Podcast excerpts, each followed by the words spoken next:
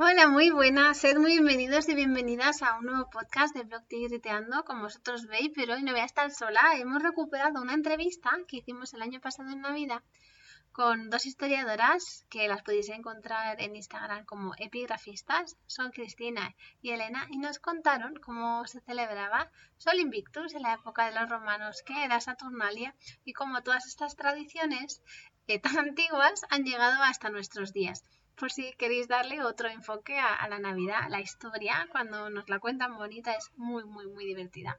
Os dejo con la entrevista, se grabó en Instagram, entonces el audio no es muy muy bueno, pero el contenido es eh, tan bonito que creo que merecía la pena traerlo al podcast. Así que disculpad el audio y espero que la disfrutéis. Un beso muy muy grande y hasta el siguiente podcast. ¡Chao! Hola chicas, bienvenidas. Bueno, para para las personas que os acabéis de incorporar, yo quería hacer un directo sobre la celebración de Sol Invictus y otras celebraciones que se hacían en, el mundo antiguo. Y para eso tengo aquí unas historiadoras, historiadoras magníficas, una en historia de Grecia, doctora en historia de Grecia y otra doctora en historia de Roma. Así que formáis un tándem perfecto. Le quiero agradecer a Arancha, Arancha de Educar Conectando, que es mi amiga, eh, que me haya facilitado vuestro contacto. Y bueno, si queréis contar algo más, empezamos con las preguntas como queráis. Podemos empezar, si quieres. Adelante. Vale, pues la primera pregunta que me las tenía aquí apuntadas era, bueno, ¿qué es esto de Sol Invictus? Porque eh, mucha gente me decía, es que no tengo ni idea de que es, la primera vez que lo oigo. si queréis contarnos un poco más. Eh, realmente Sol Invictus es, es, una festividad que nace a partir del 274 eh, uno de los emperadores se vuelve eh, muy fiel del dios Sol que había sido eh, venerado anteriormente y decide hacer esta festividad porque la sitúa en el solsticio de invierno, es decir, el Sol muere, pero muere para renacer. Entonces, lo que hace es coger un poco los cultos que ya había orientales, que tenían ese mismo sentido, de celebración del sol, de es un ciclo que nunca, que nunca muere y que está muy unido con todas las tradiciones religiosas del Mediterráneo, que están unidas a los cultos agrícolas. En ese sentido, en la antigüedad, el ciclo agrícola se convierte en lo que marca el año. Por lo tanto, el año nuevo era originalmente en primavera, que es cuando la tierra empieza a renacer de nuevo, y el invierno es cuando va muriendo lentamente. Eh, desde el mundo egipcio, mesopotámico, el mundo griego hasta el mundo romano, eh, todo el ciclo agrícola tiene tanta importancia que se convierte en la manera de espaciar las fiestas a lo largo del año. Qué bien. ¿Y esto cómo se lo explicamos a los peques? Que era la gran pregunta. Em, la relación tiene que, estar basada sobre todo en la agricultura, porque la agricultura es algo que todos vemos aunque ya sea de forma más residual muchas veces, pero a través de los pueblos de los abuelos o parecido, pero la agricultura es algo que todos vemos. Y que iniciemos el año en unas fechas como estas eh, es un poco necesidades políticas, no necesidades agrícolas, que es a lo que respondían en ese momento. Entonces, yo creo que uno de los mejores modos de explicarlo es precisamente a través de, la agricultura, de cómo el invierno, porque ellos lo sienten también, ven como los días son más cortos y es a partir del solsticio cuando empiezan a ser más largos de nuevo. Es un, es un renacer. Y también la, personificación de los elementos naturales forma parte del imaginario popular, todos los todos los cuentos los que no estén acostumbrados a haber visto personajes naturales que se convierten en personas. Y además es una excusa muy buena para empezar a introducir toda la religiosidad y la pluralidad. Desde entender a la mamá Sauce de Pocahontas como una divinidad agrícola diferente, puede saltar eh, la metáfora y es perfectamente comprensible para ellos. En el fondo es un nivel cognitivo que va creciendo y tiene muchas referencias en su cultura popular. Qué guay. ¿Oís un ruido vosotras? No, yo no, ya no los escucho. Ah, debo ser yo. Sí, a veces cuando... no, va. Vale, debo ser yo entonces. Em, ¿Qué otras festividades había en la etapa antigua que también es, me imagino que estaban relacionadas con estos ritos agrícolas. Sé que no me las vais a poder decir todas, pero ¿cuáles eran las más importantes? Pues mira, la que más os gustan a vosotros. Si quieres empiezo yo con el mundo griego, porque además es anterior cronológicamente al mundo romano.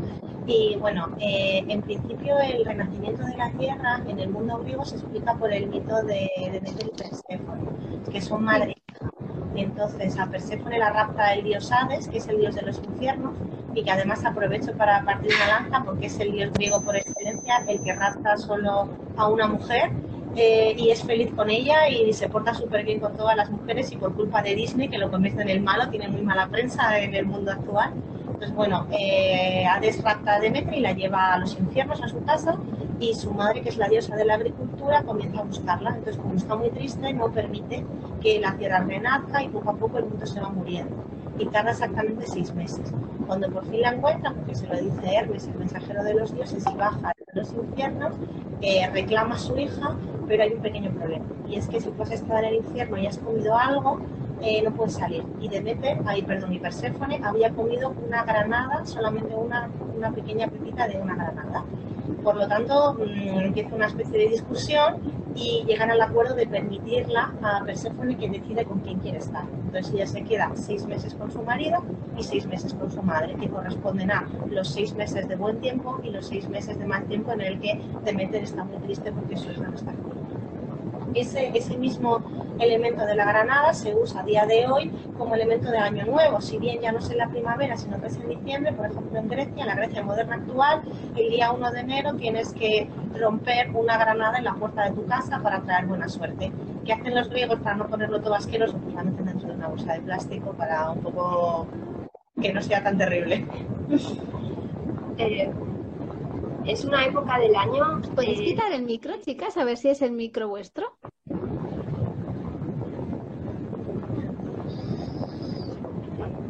Podemos desconectarlo y hablar en a viva voz. ¿Mejor ahora? ¿Mejor? Vale, pues me lo voy a poner yo para que no haga eco. ¿Vosotras me oís bien ahora? Sí, sí. Vale. Vale. ¿Y los, los romanos? ¿En Roma? En Roma esta es una fecha que es un poco particular, porque son los romanos realmente los que a los que debemos nuestro calendario hoy en día y que el año inicie en el 1 de enero y no en marzo, en todas las culturas agrícolas.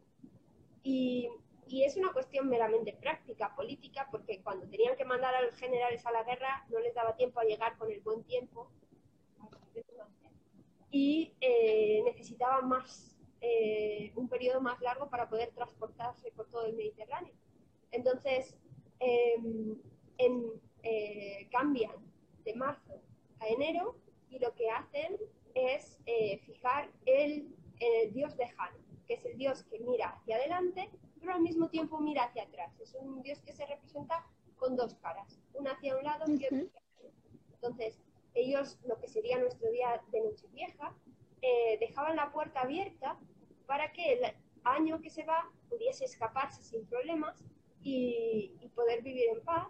Él y el primer día celebraban eh, a Jano, sobre todo con dulces, que es el mismo modo en el que nosotros hacemos también. Ellos hacían dulces sobre todo basados en la miel o con huevos también, queso, y realizaban una serie de sacrificios e intercambiaban vasos blancos con miel dentro para que el nuevo año empezase de forma dulce.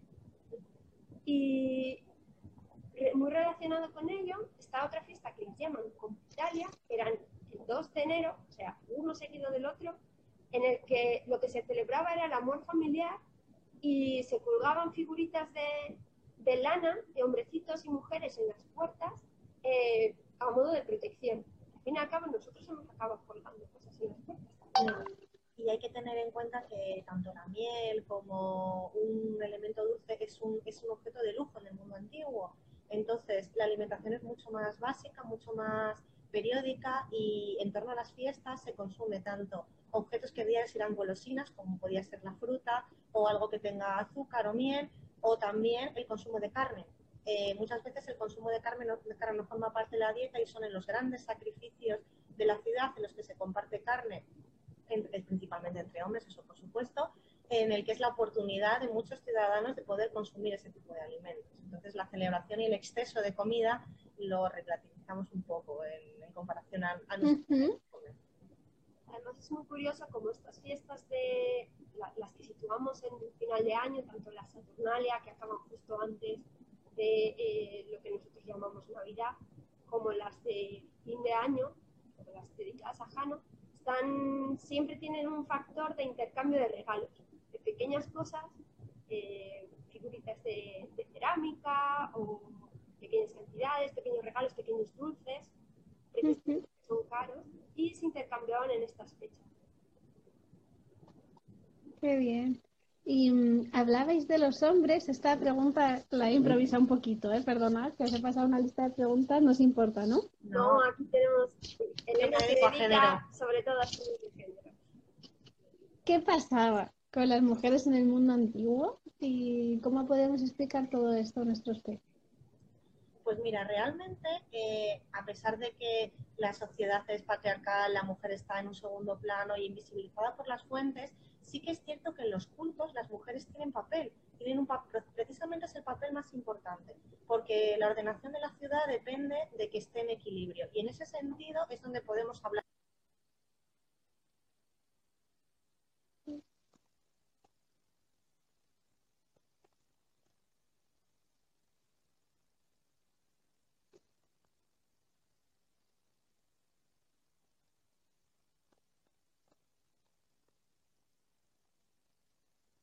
Bueno,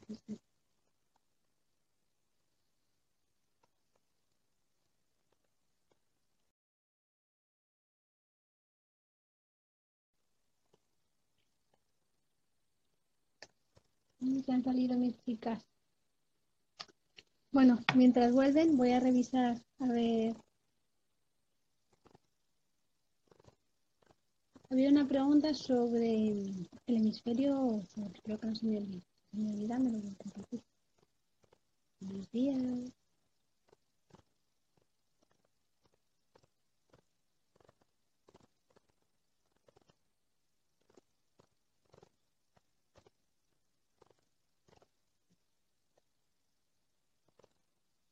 Hola, a.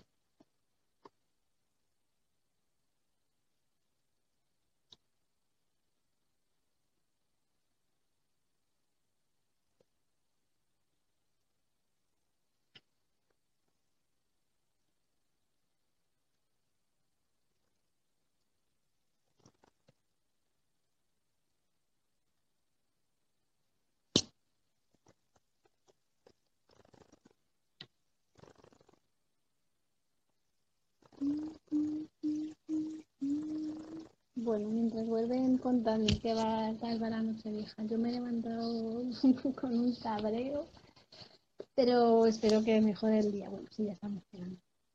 Así que mientras vuelven mis chicas, pues me podéis contar cosas. No sé si te hablando, que es un poco o no, de lo que queda y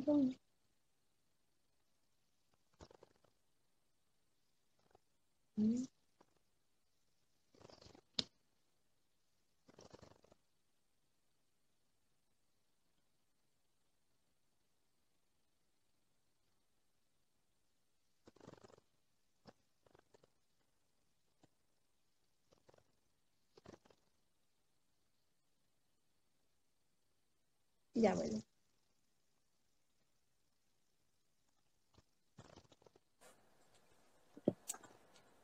Vale, hola. Vamos a, vamos a, hola, vamos a terminar de, hablar de la mujer y ahora me quieren hacer una pregunta sobre los regalos. Vale, genial. Cuando quieras. Eh, la mujer, sí, Que en los cultos sí que estaban muy incluidas, incluso, incluso desde la infancia.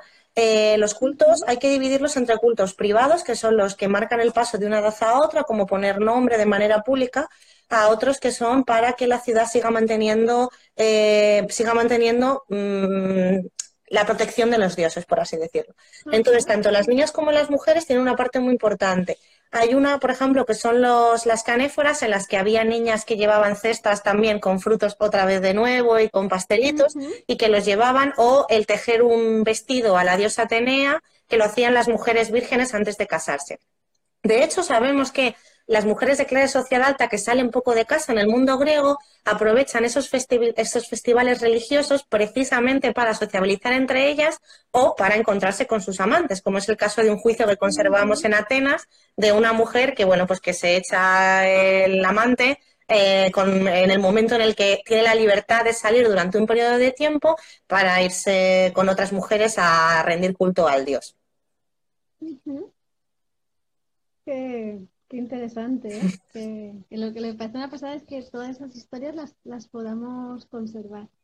Esto me parece muy guay. Hace un par de años en Madrid hicieron una, bueno, lo llamamos, lo llamaron Saturnalia.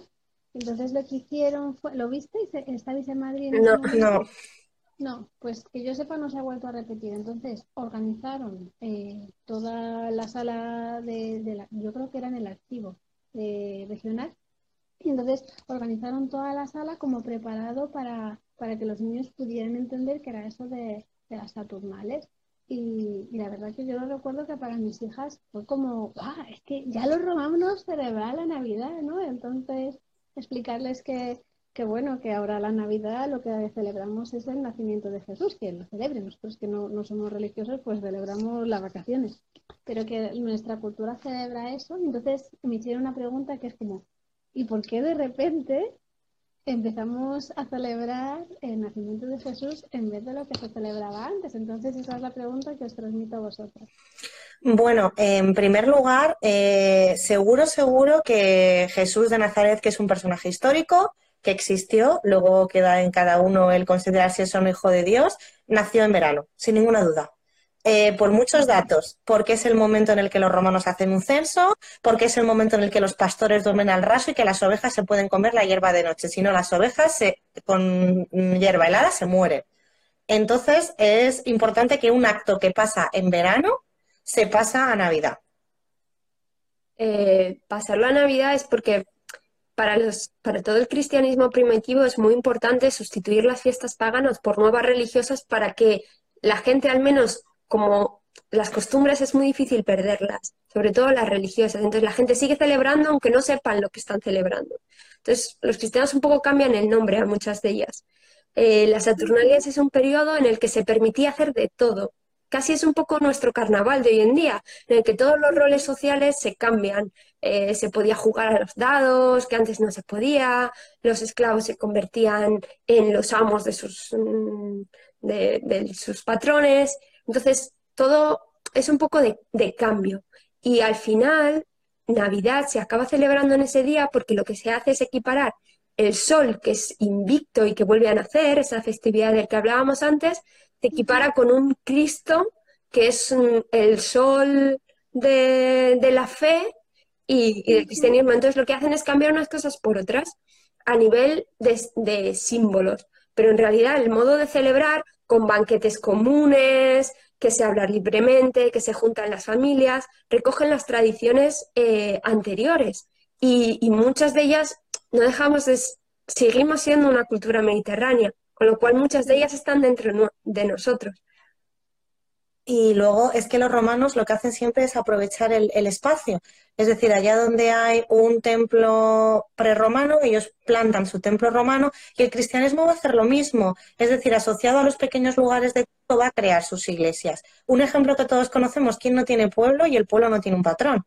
Y muchas veces tenemos el patrón exterior y el patrón dentro de la ciudad. El patrón exterior responde muchísimas veces a pequeños eh, cultos paganos dedicados a las ninfas. Por ejemplo, yo siempre pongo el mío de, de mi pueblo, yo soy de Roa de Duero, la Virgen de la Vega que es probablemente un pequeño riachuelo dedicado a las ninfas que se convierte en época cristiana culto a la Virgen. Se mantiene la divinidad femenina en torno a la Virgen y mantiene el nombre de Vega. Entonces es muy fácil para la gente ir a rezar al mismo sitio al que iba y que la fiesta se parezca. Por lo tanto, el cristianismo es muy inteligente porque es capaz de coger los símbolos que aquí están y, que, y reconvertirlos a la imagen de Dios. Por eso tenemos esas imágenes de Cristo como sol invicto, en el que vemos que tiene rayos y que se convertirá en la aureola esa que lleva muchas veces tanto Cristo como los santos. y una serie de figuras que ya eran reconocidas por el espectador. Entonces se convierte en la misma personalidad, pero con, diferente, con, diferentes atribuciones. Atribuciones. O sea, que igual, aunque el cristianismo es una religión monoteísta, en el fondo es un poco politeísta, porque están todas las vírgenes de todos los pueblos. Como que hay otro, otra serie de cultos menores que también son politeístas y eso puede derivar de esa adaptación que hicieron de la tradición antigua. De hecho, ha sido la pelea del cristianismo siempre, de lo que le ha acusado los musulmanes a los cristianos es que son politeístas, porque ese culto a los santos que ha sido un problema en diversos momentos de la Iglesia Católica es por eso, porque la devoción privada al final es más importante a la Virgen de Macarena, por poner un ejemplo de una Virgen que, levanta pasiones, más que por el canon. Sí, sí, me está encantando charlar con vosotras, porque es que además, eh, para las personas que no somos eh, cristianas, que no profesamos ninguna religión, a veces nos vemos un poco perdidos a la hora de, de celebrar la Navidad. Entonces, en mi casa siempre lo que hemos celebrado es el solsticio de invierno. Ahora con mis peques lo hago como más divertido, le damos más importancia, hacemos más rituales y demás. Pero en, nuestra época era eso lo que se celebraba. Entonces, darle sentido a esas celebraciones que nosotros hacíamos, teniendo en cuenta nuestra historia, nuestra percepción religiosa, para mí me parece súper importante. Entonces, no sé, le agradezco un montón. Voy a revisar si me queda alguna pregunta. Eh, cómo se incluye a los niños y a las niñas en estas celebraciones. ¿Me habéis explicado un poquito las niñas? ¿Los niños también participaban? Eh, tienen cultos propios. En general, eh, hay festividades en las que se, se, usan a niños y otros en los que hay niñas. En el ámbito de lo privado, por ejemplo, los niños griegos sí que tenían derecho a una celebración en el que se les daba nombre, un poco a la manera de nuestro bautizo, en el que se les otorga el nombre que sus padres deciden que lleven y que se hace entre los 5 y los 10 días después de nacer. Las niñas no, no tienen derecho a esa festividad. Y luego, sí, no, no lo tenía los griegos. El nombre de los niños importa, pero el de las niñas no. Precisamente porque eh, los niños, eh, el resto de la comunidad ha de ser testigo de que esa persona ha sido inserta en la comunidad, mientras que en el caso de las mujeres, con la palabra del padre vale. Entonces, bueno, digamos que quedan en esa situación de inferioridad. Pero hay veces que el propio culto tiene una variante masculina y femenina. Este no es de Navidad, es en otro momento. Es un culto en Esparta, que además está muy de moda Esparta en esta época. Y vamos, hay una, hay una diosa que se llama Ortia y que se identifica con una diosa de la naturaleza, muy poderosa. Entonces, la manera en la que le rinden culto a los niños y las niñas es diferente. En el caso de los niños que están siendo educados para ser futuros soldados y que viven alejados de sus familias y que pasan entrenándose en barracones, lo que les colocan es un altar con queso y hay una persona dándoles latigazos. Entonces, el niño que más latigazos soporta es el que es capaz de comer más queso y esa sangre es la que se ofrenda a la diosa. En cambio, las niñas también hacen una donación de sangre, pero es la sangre de la primera menstruación, que probablemente se llevaba un pañito en el que se había recogido esa sangre y también marcaba el paso de la infancia a la adolescencia y por lo tanto la preparación para el matrimonio. Pero es una, porque se entiende también que es una sangre de sacrificio, pero de otra manera. Nosotros en, el mundo romano también es diferente. De hecho, las niñas, aunque tienen un poquito más de derecho a nombre, no es mucho más, porque son nombradas con el apellido y si han nacido primera, segunda, tercera, cuarta. En general, esos son los nombres más típicos. Entonces, es un poco diferente. El mundo romano conserva en torno a mediados de marzo eh, una fiesta en la que el niño que se convierte en hombre, deja sus juguetes, ofrece sus juguetes y su primera barba y se pone la toga porque ya es un hombre. Sin embargo, para las niñas, eh, esto es lo que llaman los liberalia, pero para las niñas no tienen esa, esa festividad. Eh, no hay un día concreto en el que hacerlo, sí que hay un ritual por cuando se van a casar, en torno a los 12 años o a partir de los 12 años, ellas dedican sus juguetes a Diana, que es la reina de la infancia, y a Venus, que es la reina del matrimonio. Entonces es un modo de dejar de ser niñas para convertirse en mujeres. Pero siguen ahí, también participan en los ritos. Los ritos, por ejemplo, de principio de año, eh, es muy importante renovar el fuego del hogar. Y eso se hace en el templo de las Vestales, en el templo de Vesta.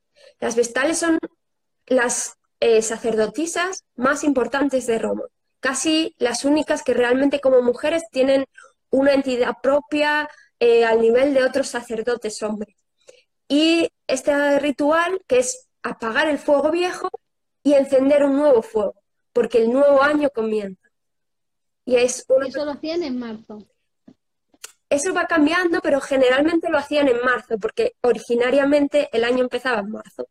Los romanos son muy prácticos. Si necesitan que por motivos políticos cambiar una religión o cambiar una festividad religiosa o adoptar la religión de otra persona, de otro pueblo, lo hacen sin problemas. Es un modo de acoger a todos.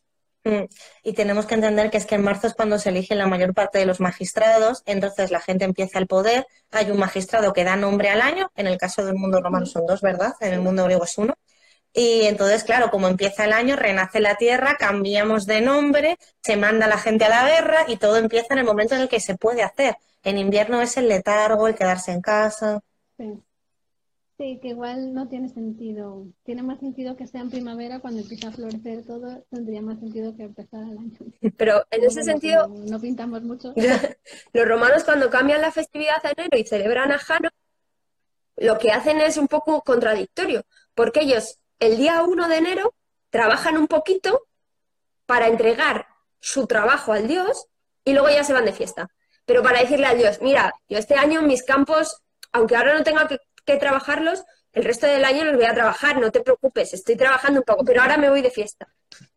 Sería como todos los símbolos que usamos a día de hoy, como dejar las maletas en la puerta de casa cuando quieres viajar o... Sí. Un poco propiciatorio. Exacto. Me encanta. Voy a, voy a ver una pregunta que me han hecho. Dice, estos días estaremos empaquetando regalos delante de ella para otros familiares. Deberíamos escondernos, aunque por esa manera de, de ver la Navidad que comparto con vosotras. Pues Olga, yo te diría que lo que tú sientas está bien. No sé qué me dirán Cris y Elena. ¿Cómo lo veis vosotros? Por supuesto, uno debe celebrar lo que siente, eso es sin duda alguna. Y al final la manera de crear tu propia fiesta también es, es, la manera de crear tu propio ambiente y de tu espiritualidad, llamémosla como la queramos hacer. Entonces, adoptar cosas de diferentes, siendo presente de dónde vienen o decir, mira, yo me gusta celebrar los Reyes Magos y la ilusión y tal, pues porque para mí es enriquecedor y fomenta un modelo de familia eh, de estar unidos, de compartir el momento, ¿por qué no? ¿Qué más da que venga de un pasaje bíblico, de una religión? ¿Cuál es? Y además, todos los, elementos que tenemos son en mayor parte culturales, no religiosos. Si tú lo quieres cargar de un sentido religioso, perfecto, va acorde con tu fe. Pero si no, estamos, es prácticamente todo lo que vivimos hoy en día es cultural. Tú le puedes dar el significado que quieras hay un momento histórico que reflejará ese sentimiento que quieres darle probablemente. Y probablemente se lo hayan robado a gente que estaba antes y lo hayan modificado para adaptarlo. Así, que podemos ser constructores de nuestro propio cambio. me, voy a quedar esa frase, podemos ser constructores de nuestro propio cambio porque es ideal. Yo todas las preguntas que os tenía pensado hacer ya las hemos hecho. Entonces aprovecho que nos ha sobrado un poquito de tiempo para haceros una pregunta, como os conté, mi marido es profe de historia, entonces eh, solemos hablar muchas veces de por qué la historia es una asignatura tan odiada para los niños y las niñas. Y, yo creo, y, él también cree que es cómo se da esa historia, porque si tú relacionas todo esto que nos habéis contado es una clase de historia bestial. Entonces, luego yo este directo se voy a poner a mis niñas y, y vamos a poder charlar y hacer un montón de cosas con ello, pero si lo que hacemos es subrayar el libro de texto, no sé, quiero que me deis vuestra opinión como, como historiadora de todo esto. Ya meto mi pullita del sistema educativo que si no, no sería yo. No, es normal. Además, ambas estamos en el sector de, de la educación. Yo en la universidad, Elena en la universidad y en instituto también. Entonces, entendemos ese sentimiento. Es un problema de tú estudias, tú das historia para que ellos memoricen o para que ellos entiendan. Y cómo les presentas las cosas, porque al final hablar de historia es hablar de seres humanos y de las preguntas que ellos se hacían y de cómo han cambiado los, los grandes ciclos y qué pensaban en ese momento. El problema es, uno, mm, los temarios inmensos en los que te tienes que ceñir a unas leyes y si no te pueden sacar de ser profesor. Y por otro lado, también tu nivel de compromiso. Eh, heredamos un modelo que es muy, muy jerárquico, muy autoritario, y que tampoco permite mucha participación y cuando cambiamos las normas de la clase y dejamos de, pensar, pensamos fuera de la, de la, caja, por así decirlo, salen cosas mucho mejores.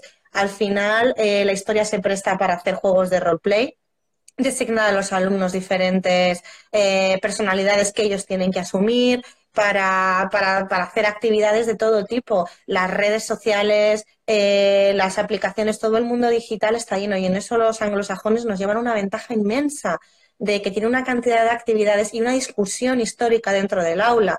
Voy a citar a la maravillosa Mary Bear y cómo hace un par de años tuvo a nivel de, usuarios una discusión a, través de un vídeo de educación infantil en el que se vio una familia romana en el que el padre era de raza negra. Y por qué eso provocó un ira iracunda de cierto tipo de individuos y cómo ella fue capaz de contestar como investigadora es no solamente es que tú tengas problemas de racismo, sino que encima te puedo demostrar históricamente y se lo enseño a los niños así por esto, por esto y por esto. Entonces creo que hay muchísimo por hacer, pero hacen falta muchas ganas, muchas ganas ganas, ganas y tiempo y, un cambio de mentalidad que ahora mismo pues cuesta, nos cuesta ser constructores de nuestro propio cambio, que te lo voy a,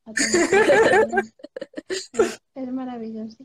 Sí, porque además mi marido siempre dice que, que tenemos un error cognitivo que es que juzgamos la historia de los pueblos sin tener en cuenta el contexto en el que estaban. Entonces también nos puede venir muy bien esto para relacionarlo con todo lo que nos habéis contado. ¿Por qué hacían esas cosas los romanos? No es que les diera por cambiar la Navidad porque les diera gana, sino es que les venía bien. Claro. Y lo que les venía bien era eh, una, una, cultura muy práctica y por eso les vino bien cambiarlo. Por eso hay cosas que como que no acaban de tener sentido. Explicarles a los niños también estas inconsistencias yo creo que también eh, nos da una idea de que, mira, es que los seres humanos somos imperfectos.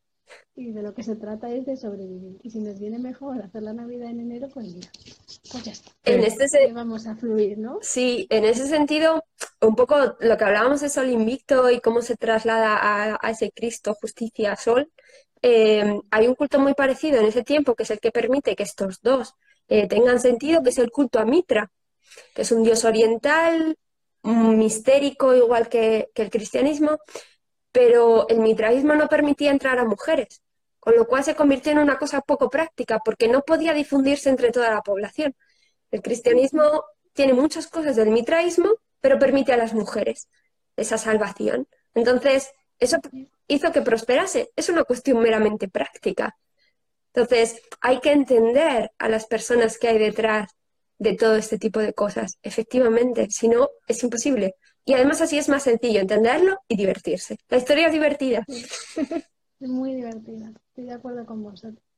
Y si ahora imagina que tuvierais que organizar un taller o a vuestros sobrinos o primitos les diera... Vamos a trabajar esto del Salinvictus, lo digo por la gente que nos está escuchando, pues esto que hemos aprendido, igual hoy no, porque estamos de fiesta, pero igual durante esta semana que nos queda de vacaciones, ¿Qué, propondría? Mm, yo desde luego trabajaría a primer momento lo que significa el sol, es decir, introduciría a través del sol qué, significa, qué es luz, qué es calor, qué es protección, luego qué nos ofrece el sol, que crezcan las plantas, que nos calentemos, que tomemos vitamina C, incluso, bueno, es que nosotros vivimos en el Polo Norte, pero en el Polo Sur también daría para, ¿y por qué nos protegemos del sol? Hay que echarse crema, ya yo soy muy pedagógica. Entonces, entonces creo que a través de esa, de esa actividad que es súper, y que incluso pueden hacerla los más pequeños, los que tienen cuatro o cinco años, eh, permiten saltar al nivel de pensamiento dos con los mayores de, si tú tuvieses que elegir un elemento de la naturaleza por el cual no puedes vivir, ¿cuál sería? Pues el sol, la lluvia. ¿Qué te daría miedo? Los truenos, la tormenta. Pues mira, ahí es donde salen los dioses antiguos y precisamente es esa naturaleza la que hace y un poco lo iría hilando a través de, ese discurso. Bonito. Pues que ya todos los que estamos escuchando en directo tenemos de ver para esta semana.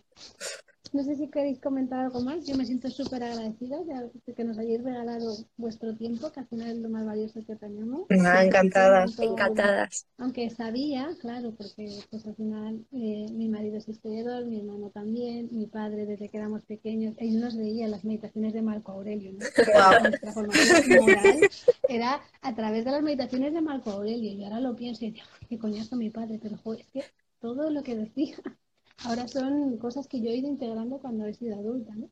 Entonces, pues sí que había mucha tradición en mi casa de esto, pero por lo, cuando lo pregunté en Instagram, nadie sabía de qué Y claro, es que es nuestra cultura y nuestra tradición, entonces me parece eh, muy bonito darle sentido a todo esto, así que soy súper agradecida, quiero agradecer mucho vuestro tiempo y en, el ratito que os queda, pues despediros y contarme lo que queráis. No, al revés, eh, gracias por, por la oportunidad. Es para, para un historiador, sobre todo cuando se dedica a la investigación, es muy importante hacer lo que los, los anglosajones llaman public history, que al final nosotros llamaríamos divulgación. Es decir, mi saber, lo que yo estudio, lo que yo investigo, no se tiene que quedar en mí y en los otros tantos grandes investigadores que se dedican toda su vida a eso. Lo importante y lo necesario es transmitirlo a, a los demás porque son nuestras raíces. Nos entendemos mejor cuando entendemos nuestras raíces. Entonces, es muy importante y te agradezco la, oportunidad, sobre todo porque si no, si los historiadores no hacemos estas cosas, al final otros lo hacen por nosotros y lo hacen desde bases equivocadas. Últimamente en redes, sobre todo en Twitter, ha habido muchísimo problema con que con, con, darle la vuelta a la tortilla de la que acabamos de hablar precisamente y decir que no, que es que el sol invicto llegó a ser una festividad porque, porque querían quitar a los cristianos, cuando una cosa es posterior a la otra. Entonces, hay que, hay que darle mucho valor a, la divulgación, a, realizar talleres con niños, em, tipos de, conferencias de divulgación. Ambas tenemos un poco de experiencia en eso porque, porque nos preocupa y nos interesa, porque al final lo mejor que te llevas al final del día es que la gente haya sacado un poquito más interés y lo haya comprendido. Y que desde la posición de universidad, que está muy bien y que tal, eh, no eres capaz de llegar a ese nivel a todo el mundo. Entonces, lo que nos permiten las redes es sí nos quitan tiempo, entre comillas, pero yo lo veo como una inversión de devolver a la sociedad y que, y que el trabajo también se vea y que sea visible y que la gente es perfectamente capaz de entender las cosas, solamente se las tienes que explicar de una manera que lo entiendan y a partir de ahí, de nuevo, vas construyendo. Bueno, chicas, un absoluto placer. Igualmente. Muchísimas gracias. Os deseo un feliz año nuevo ahora y en marzo también. Igualmente. Y, y, de verdad, muchísimas gracias por vuestro trabajo y vuestro tiempo. Un abrazo. A ti, hasta luego. Hasta luego. Chao. Feliz año. Feliz año.